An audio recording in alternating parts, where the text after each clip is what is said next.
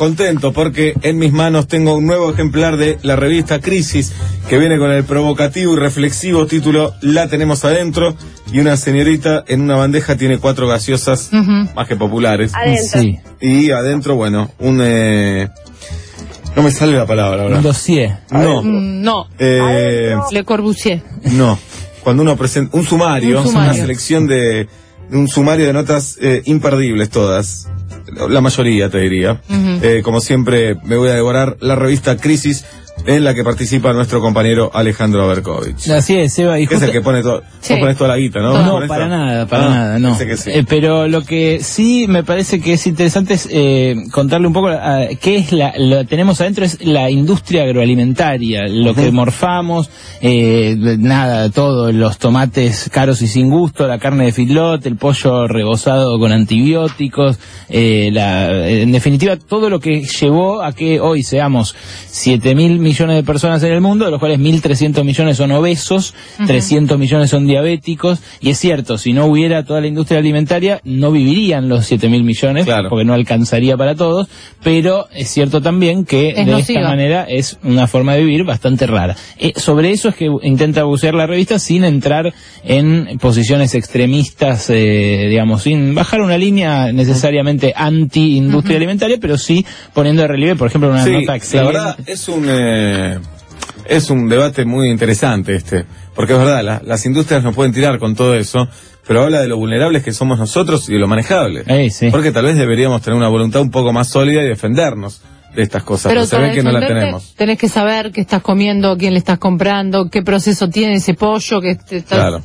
Alimentando a la noche. Ahí está la gran nota que escribió Jime Tordini sobre una de las grandes cadenas de hamburgueserías, donde en 2008 una chica acá en Belgrano se comió una pechuga eh, crispy, no sé cómo le dicen, y le clavó un tornillo en la muela que venía adentro, juicio que ya terminó, por la cual la tuvieron que indemnizar. Eh, bueno, eh, notas también sobre justamente los fenómenos eh, de la nueva alimentación, cómo se convirtió en un negocio financiero, eh, cómo es que se puede apostar a, a- a una acción, eh, a un bono y también a una tonelada de trigo. Claro. Eh, y eso es lo que, bueno, la revista intenta con su estilo, eh, bueno, explicar y, y comentar.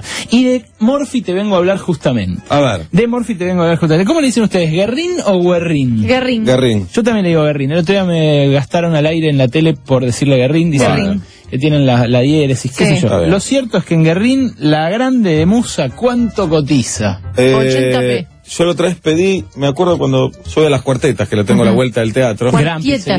Cuartietas. tiene Nápoles, Cuartetas, Guerrín, o Guerrín. Más cuar- arriba ponés cuartetas Guerrín. Y no ahora, estoy de porque acuerdo. estoy más no cerca. estoy de acuerdo. Y ahora sale un debate en Twitter Sí. que José me llama. Eh, y justo lo vemos a Banchero acá, re enojado. Banchero, enojado. Re enojado, Luciano Banchero. Está en el top 5 Claro. de Banchero. Banchero no es está- poco. está no muy es bien poco, top también. 5 en Buenos Sí. Aires. Sí. Eh, déjame pensar. 80 pesos. 80, dice ahí sí. 85. 96. Eh, y, la grande. y la de Napo, la de Napo Pero ya... no me hables más de Ay, pizza que. ¿La de tiene- Nápoles tenés? No, Ya- no, no, Ah, la, de Napo, napolitana. la de Napo en Guerrín ya desbordó los 100 mangos, Sí, claro. cotiza 101. Y Banchero está un poquito más abajo, es cierto, pero eh, tiene precios, mira, te los digo, eh, mm, la Musa 85, la de Napo también arriba de los 100, 105, y la de Jamón y Morrones 115. ¿Por qué te estoy diciendo precios de pizzas? ¿Por qué? Bueno, porque la pizza desde hace... ¿Cómo se llamaría tu pizzería? ¿Berkovich? No. No. Porque No. Banchero le puso el apellido a la familia de. Luciano. No. Que ya suena. Le tendría que Para poner mí, Bercolini. primero es pizza y después es apellido ahora. Claro. Pero Y Berkovich Berkovich. jamás puede No, ser. Bercolini. Weinreich mucho No, menos. no. Claro, Berki. Berki. Berki puede ser. Sí. Eh, el ruso o la rusa. La Sí, rusa, lo me que pasa es que el ruso también da medio, viste, que Claro. tiene que ser barata, no te puedo cobrar demasiado. Es cierto. Es. Sí, ¿verdad? claro. Muy a la piedra. Sí. Bueno, lo que pasa es que eh, desde hace un tiempo La dice, Jirafa, ¿cómo, cómo te contagiaste?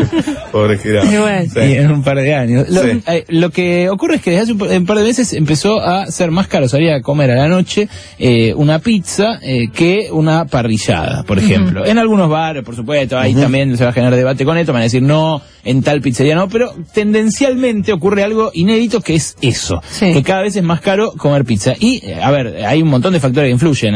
Un dueño de pizzería me va a decir, ¿sabés lo que pago de alquiler del local, sabés Sí. lo que me cuesta Claro. mantener a los empleados en la cocina, las cargas sociales y todo eso, por supuesto. Eso es un costo eh, altísimo. Pero lo fundamental que viene aumentando como loco este año es la harina. Y la pizza se convirtió, por lo que habían subido los lácteos antes, por lo que subió la harina en este año y por lo que subió el tomate en los Claro. últimos dos meses, en una especie de bomba inflacionaria. Total, Claro. tenés todo reflejado ahí. Todo reflejado en la pizza, especialmente la de napolitana que ya pasó los 100 mangos. Claro, no es una pizza de palmitos con Hay que pedir mozzarella, la napolitana No, ya es igual. demasiado. Es una pizza Tiene- común, Seba, dejate pero, de joder. pero la salsa Sí, que se le pone a la pizza entiendo. tiene tomate. ¿Y Martín qué pide con ananá? Bueno, esa Pues. imagínate lo que vale. Bueno, estas pizzas se encarecieron muchísimo eh, y el fenómeno del aumento del trigo es un fenómeno verdaderamente preocupante, más allá de esto de que la pizza desbordó los 100 mangos. Buen dato del de Axel que dice que Nubis está a 32 pesos. Sí, Ah. pero... La repetís médico- toda la semana, claro, pero está a el 32. médico después, Bueno, Ah. En, en No, dijo omeprazol con- después... ahí. Claro, con tomate la pizza. Eh, Claro, bueno, a ver, la, la realidad es que el trigo eh, hoy en Argentina eh, está atravesando una crisis increíble, increíble y además autoinfligida totalmente. Argentina, ustedes eh, saben que eh, la llamaban el granero del mundo en alguna Sí. época, y hoy tiene el trigo más caro del mundo.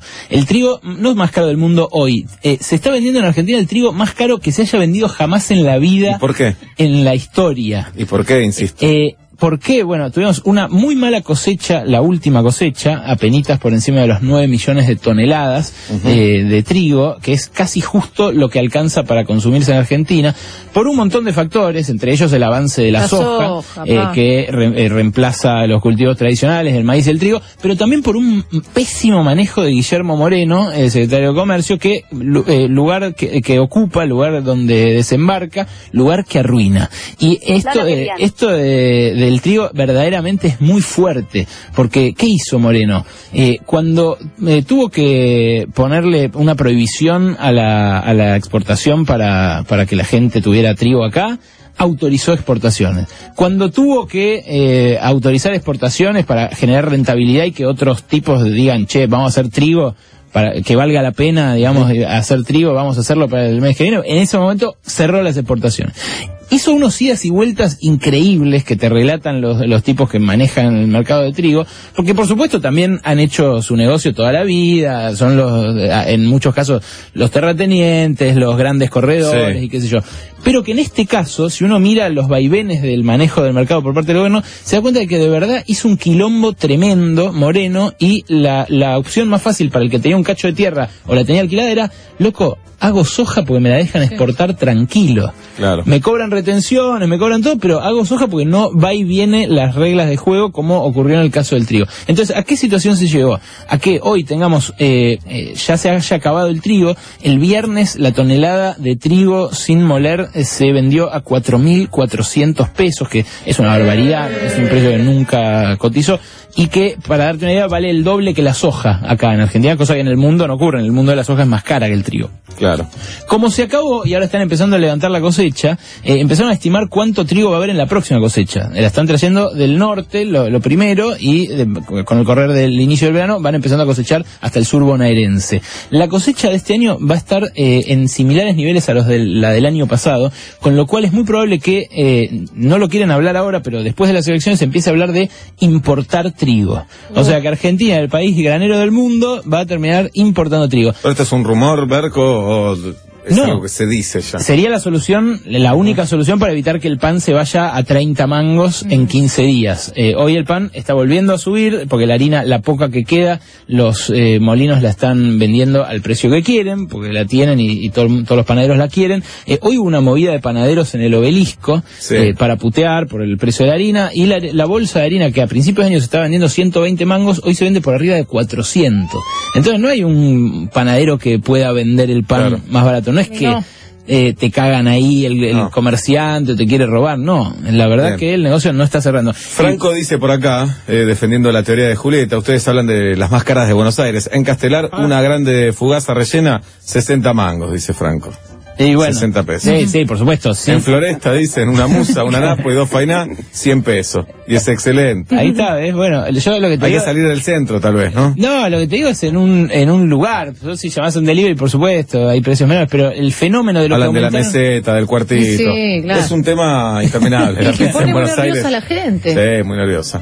Perco, te quiero hacer otra pregunta con Por respecto favor. a los precios. Un clásico también Sí. de la vida económica son Sí. los aeropuertos. El otro día fui a esperar a mi mujer un yogurt individual. Mirá cómo pronunciaste la T final. Sí, el peticito. Sí. El, petici- el yogurcito, ese, Sí. 22 pesos. No. Eh, uno, ya hay un morbo, decíamos antes. Vos vas esperando a ver cuánto me van a matar. Sí. Tuve dos horas y media, ¿viste? ¿Querés consumir algo? Yo Sí. confieso algo, he ido al barcito de arriba de la zona de tránsito Sí. de Seiza a preguntarle cuánto vale el café y cuando me dijo, no le compré. Claro. Solo quería saber. Sí, Está bien, se lo decís al mozo que no tiene, no le importa nada. sucede. ¿Y esto, eh, por qué? ¿Los alquileres son muy caros, por ejemplo, de los Sí, locales? y además es un monopolio. Claro. ¿A quién otro le vas a, ¿A dónde vas a ir? ¿A dónde vas a ir? Te Pero digo, pero también se aprovechan de los comerciantes. Sí. Los alquileres son... Y sí, claro, lo que pasa es que ahí hay eh, un aeropuerto que eh, paga cánones en muchos casos anuales eh, atrasados, que después renegocia Sí. con quitas y qué sé yo, pero al, al tipo que tiene el barcito ahí le cobra tacataca todos los meses. ¿Sabes lo que pienso? ¿Cómo A se ver, te ocurre igual poner un local en Ezeiza, eh? Sí. ¿En qué No, charla son de todos amigos? amigos, son todos Ah. amigos. Los amigos, claro. sí. ¿Sabes lo que pienso? Mm. No sé qué van a pensar ustedes, si comparto con la audiencia, el equipo, todo. Que a veces no quieren lo mejor para el consumidor. No, que a veces no se preocupan tanto por el bolsillo No, del no consumidor. seas prejuicioso. Vos ¿Puede dijiste ser? que hay más gente, Revisalo. más gente buena que mala. Bien.